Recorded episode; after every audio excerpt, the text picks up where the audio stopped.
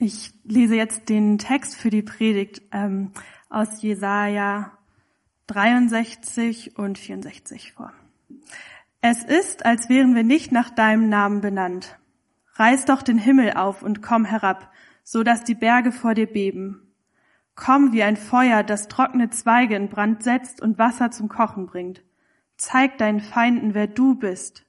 Völker sollen vor dir zittern. Denn du vollbringst furchtbare Taten, die all unsere Erwartungen übertreffen.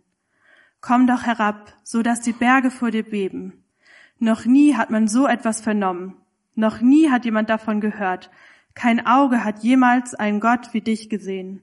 Du allein tust den Gutes, die auf dich hoffen. Ihr Lieben, reiß doch den Himmel auf Gott und komm herab. Komm wie ein Feuer, das trockene Zweige in Brand setzt und Wasser zum Kochen bringt. Und noch einmal, komm doch herab, so dass die Berge vor dir beben. Wow, was für eine Sehnsucht nach Gott. Was für, ja nicht nur Sehnsucht, was für eine Dringlichkeit ist da drin oder vielleicht sogar Verzweiflung. Ich glaube, das sind Worte, die man nicht einfach so daher spricht, sondern vielleicht sogar zu Gott schreit. Aber keine Sorge, ich schreie jetzt nicht, weil mit dem Mikrofon wäre das sehr, sehr laut. Aber stellt es euch geschrien vor. Gott, reiß doch den Himmel auf und komm herab. Sehnsucht, etwas Dringliches, Verzweiflung, Leidenschaft. Habt ihr schon mal so gebetet zu Gott? Hast du schon mal so gebetet zu Gott? Hast du in deinem Herzen schon mal dieses Gebetsanliegen gespürt? Warst du mit deinem Leben schon mal in einer Situation, wo du nicht mehr anders konntest, als so zu Gott zu rufen, zu schreien? Gott, ich brauche dich jetzt. Ich brauche dich hier und jetzt. Ich brauche es, dass du kommst, dass du hier eingreifst. Gott, ich brauche dich oder wir brauchen dich oder er braucht dich oder sie braucht dich. Hast du schon mal mit so viel Leidenschaft und solcher Sehnsucht Gott gebeten äh, zu kommen und einzugreifen? Wenn ja, und wenn du vielleicht sogar gerade in dieser Situation bist, dann möchte ich dir zwei Ratschläge geben. Der erste Ratschlag ist, nimm diese Worte mit. Das Ende von Jesaja 63 und das, der Anfang von Jesaja 64. Nimm diese Worte mit in die nächste Woche, in die nächsten Monate, vielleicht Jahre und mach sie zu deinen Worten.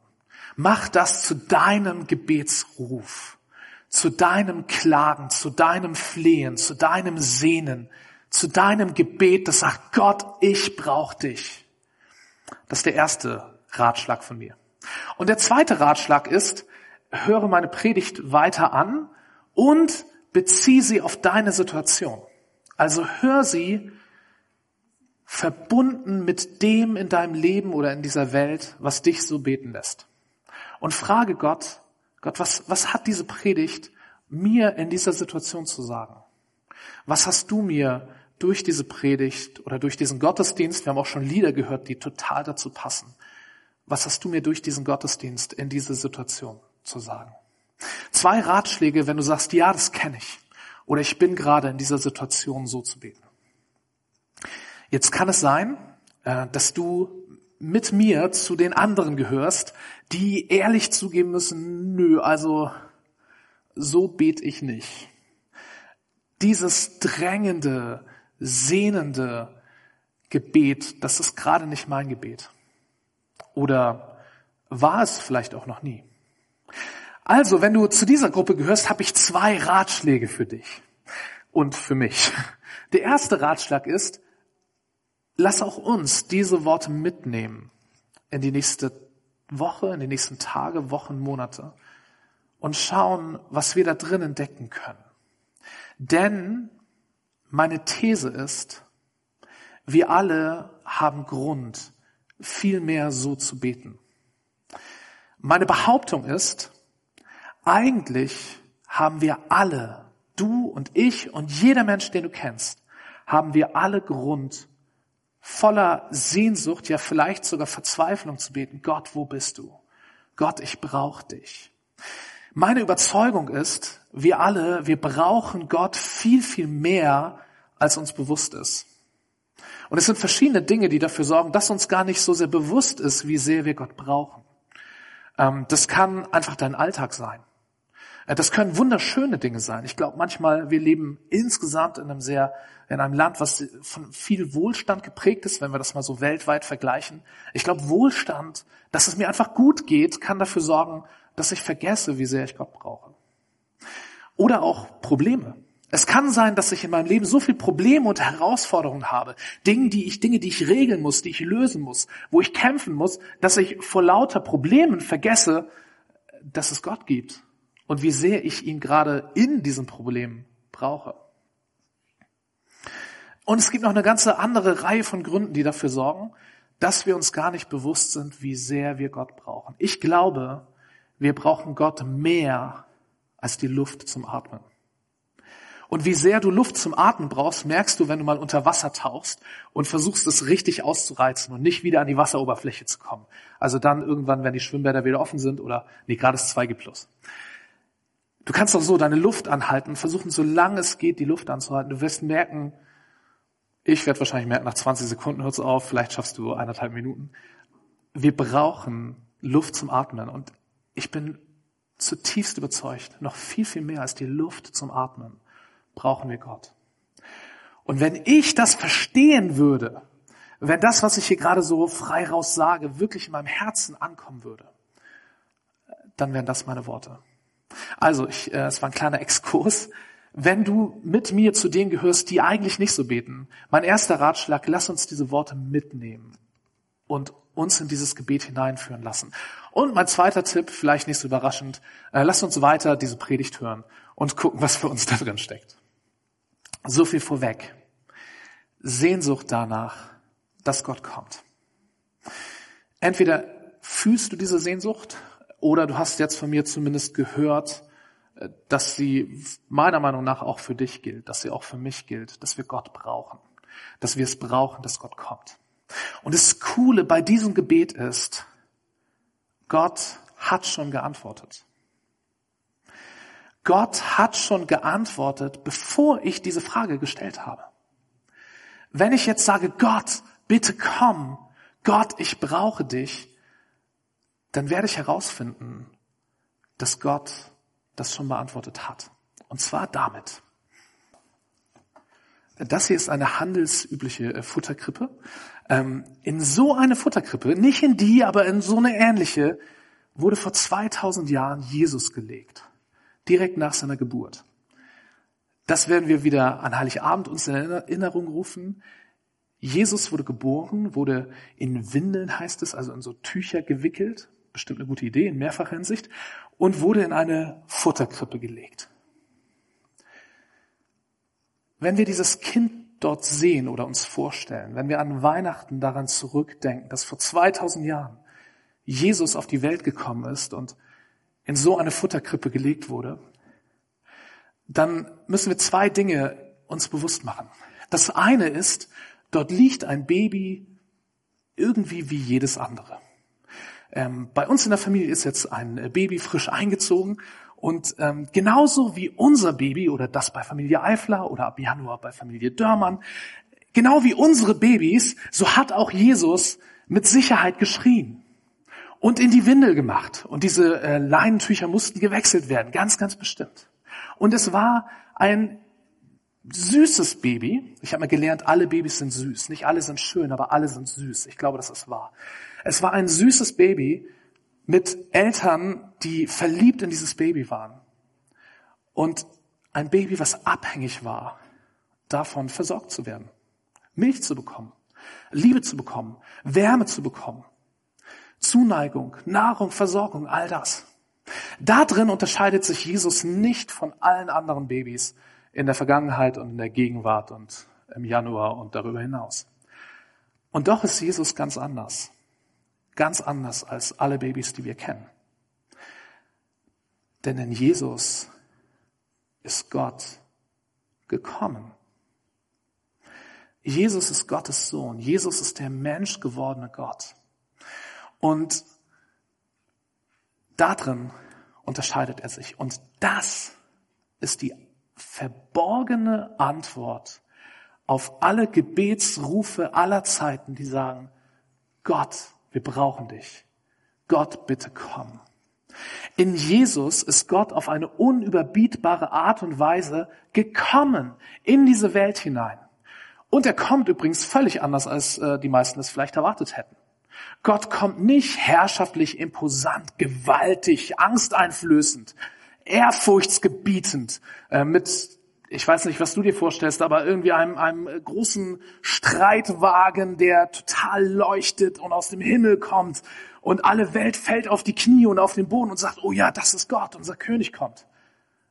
Wenn wir ihm gesungen haben, unser König ist nah, unser König kommt, dann kommt er auf diese Weise in die Krippe, in die Windeln, als Baby, hilflos, unscheinbar.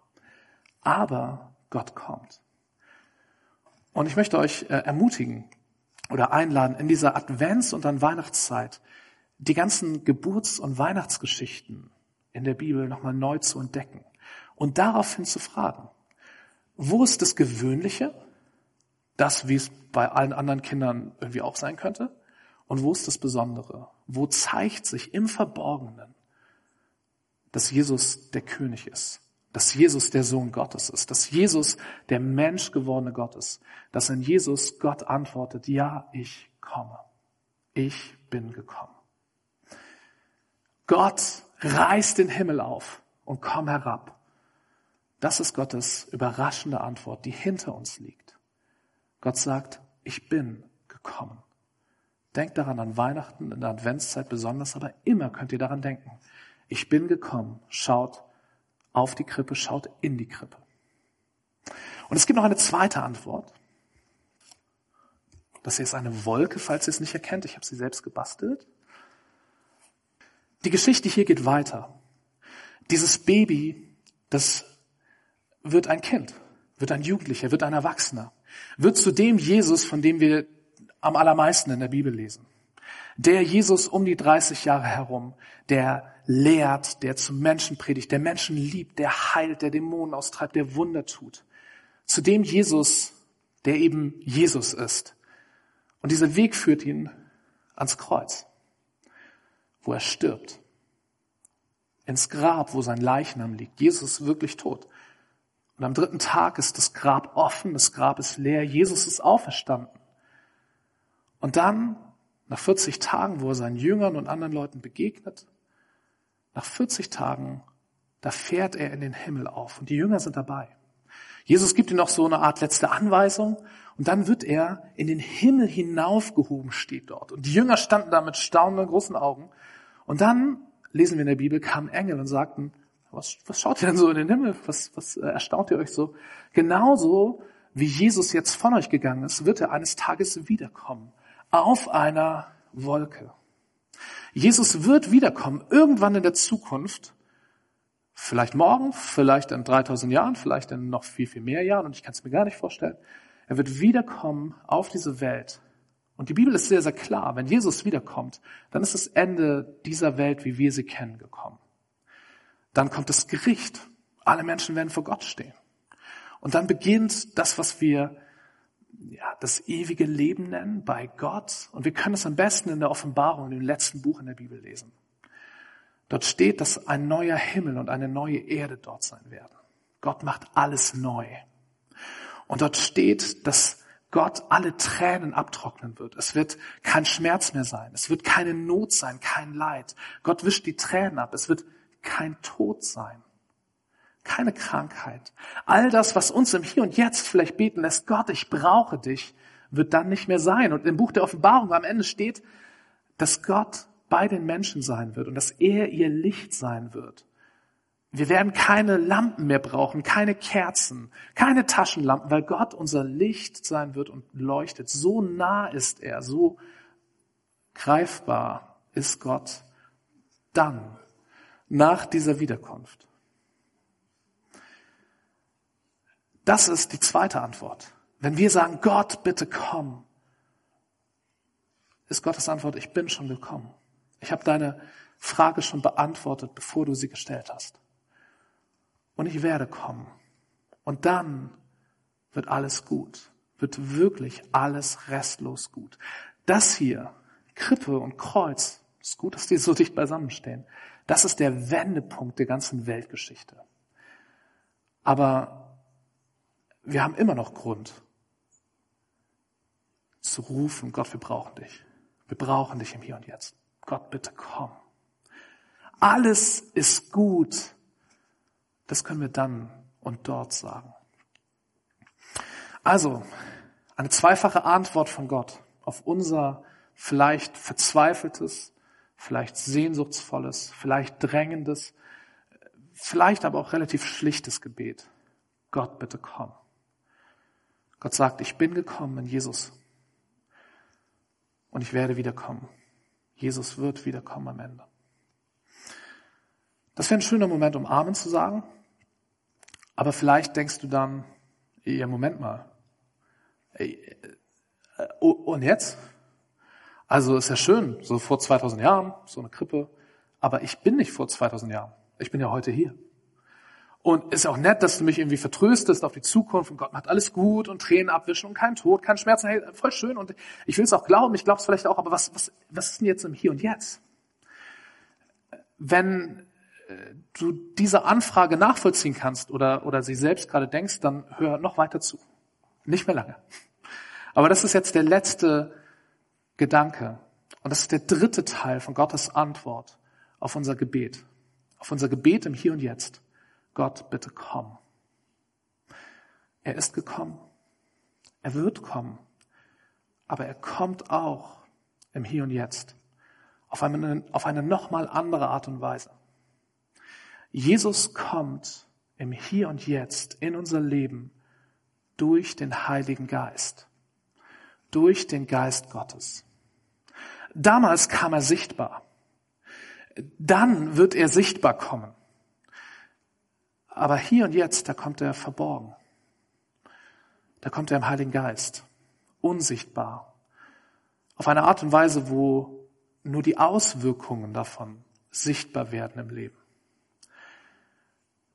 Wenn du Jesus kennst, wenn du an Jesus glaubst, dann tust du das, weil Jesus in dein Leben gekommen ist, durch den Heiligen Geist. Wenn du an Jesus glaubst, dann glaubst du an Jesus, weil Gottes Geist, der Heilige Geist in dir, in deinem Herzen etwas bewirkt hat, was dich glauben lässt. Jesus kommt, Gott kommt in unser Leben durch den Heiligen Geist.